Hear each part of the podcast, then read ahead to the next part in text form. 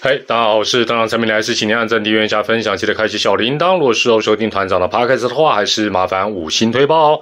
看团长这个战斗发型就知道，星球季即将要展开了啊！这又是一个没有意义的题外话，不用开启字幕功能，因为真的太赶了，来不及上字幕，先跟你们说声抱歉。但是今天这个听绝对听得懂了，绝对不问对了。话说，球迷敲碗许久的 CPBL 二点零。今天呢，三月二十九号终于公布了订阅方案。那单队购买是七十七元，全赛事购买为二七七元，这都是每月的哈。那每个账号可以同时在三个行动装置上使用哦，是在这个呃中华电信的哈密。那海外球迷也可以收看。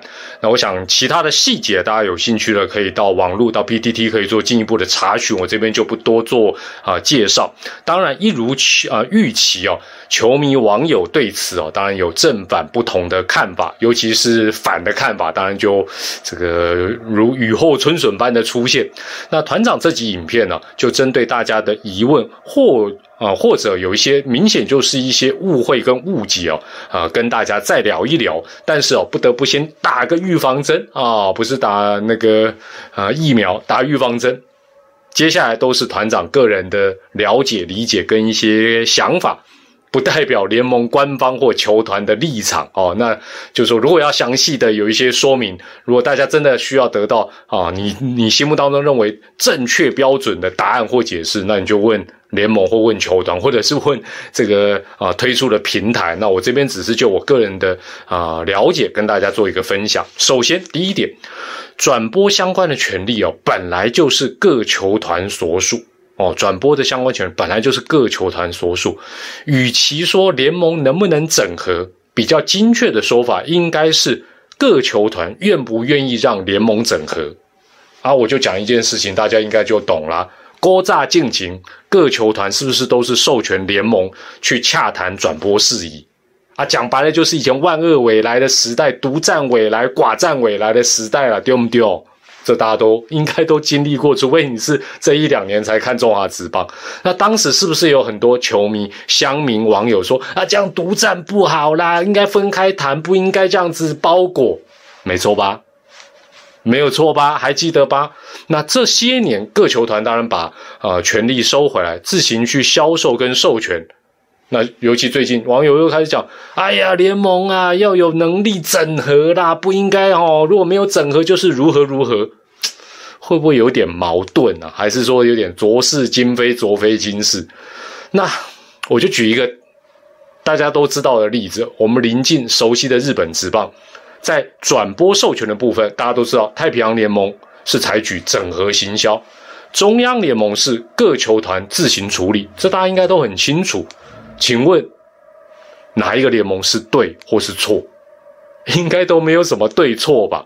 换言之，未来中职会不会有那么一天又重新采取统一授权，或者有些事情它就统一授权，有些分开授权，也并非百分之百都不可能的事情哦。大家说不会走回头路，金牌够，生命跟生意哦，生命跟生意自然都会找到出路。第二，这次整合是各球团的共识，哦，不是单一球队怎么怎么怎么，外界都说，尤其媒体报道说啊，都是因为爪爪 bang 开第一枪所致。这样说对也不对。那据了解，中信球团是受是获得各球团的支持，然后跟联盟一起进行相关的整合啊，当当然也啊，包括了有。这个好几支球队授权的这个 Eleven，等于是共同来做这件事情，而且是去年甚至于更早以前就开始进行。但如大家所知，每一个球团授权的状况都有所不同，合约的状况都有所不同，年限也有所不同。爪爪最简单，全部都掌握在自己的手上。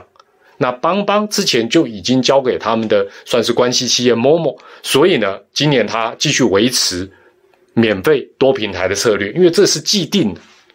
其他三队大家都很清楚，讲白了就是卖给了 Eleven，就是授权给 Eleven。所以呢，我们看中华职棒目前五支球队就有三种不同的状况，加上各平台也有自己各自的一个商业考量。那大家都知道，往往有时候不到最后关头，哎，我们的底牌就是不掀开啊，就是在那边盯，这很正常。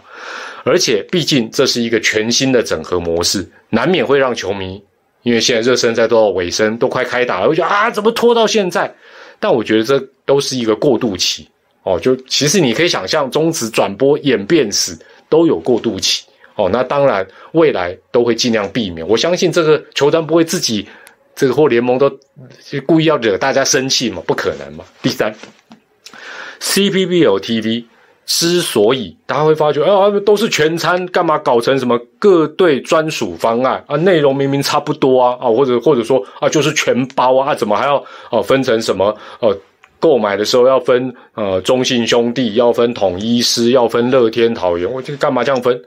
啊，比较粗鲁的讲法就是各队不再吃大锅饭，各队不再吃大锅饭了。我们就以 C V B 和 T V 来说好了，虽然。过去这笔收益对于联盟跟球团其实都不是很大的一个收益。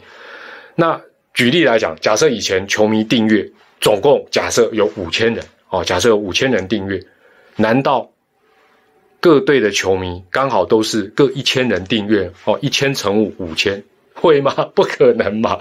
假设有一队的球迷占多数哦，或者他特别少，然后呢？这个球队还是分到五分之一的收益，因为以前你去订的时候，你不会，你没有，你不会去填说我是爪迷，我是喵迷，不会嘛？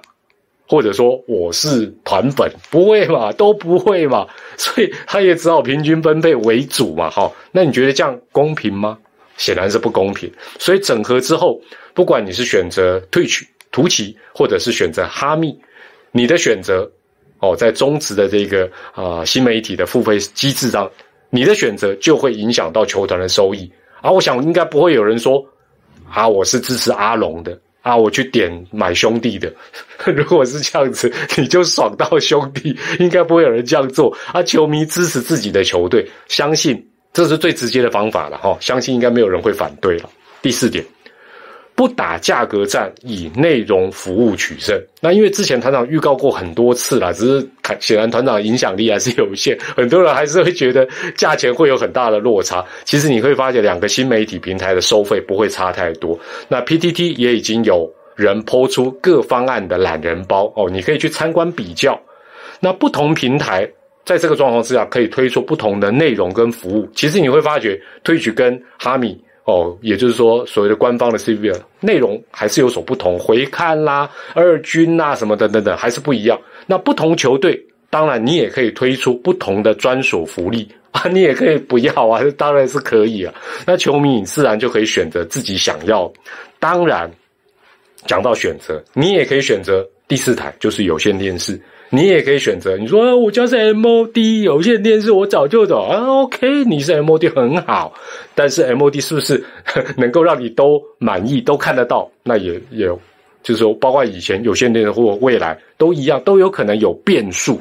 那你说，嗯，我就只想看邦邦免费的转播，邦邦是我老大，也可以，都可以。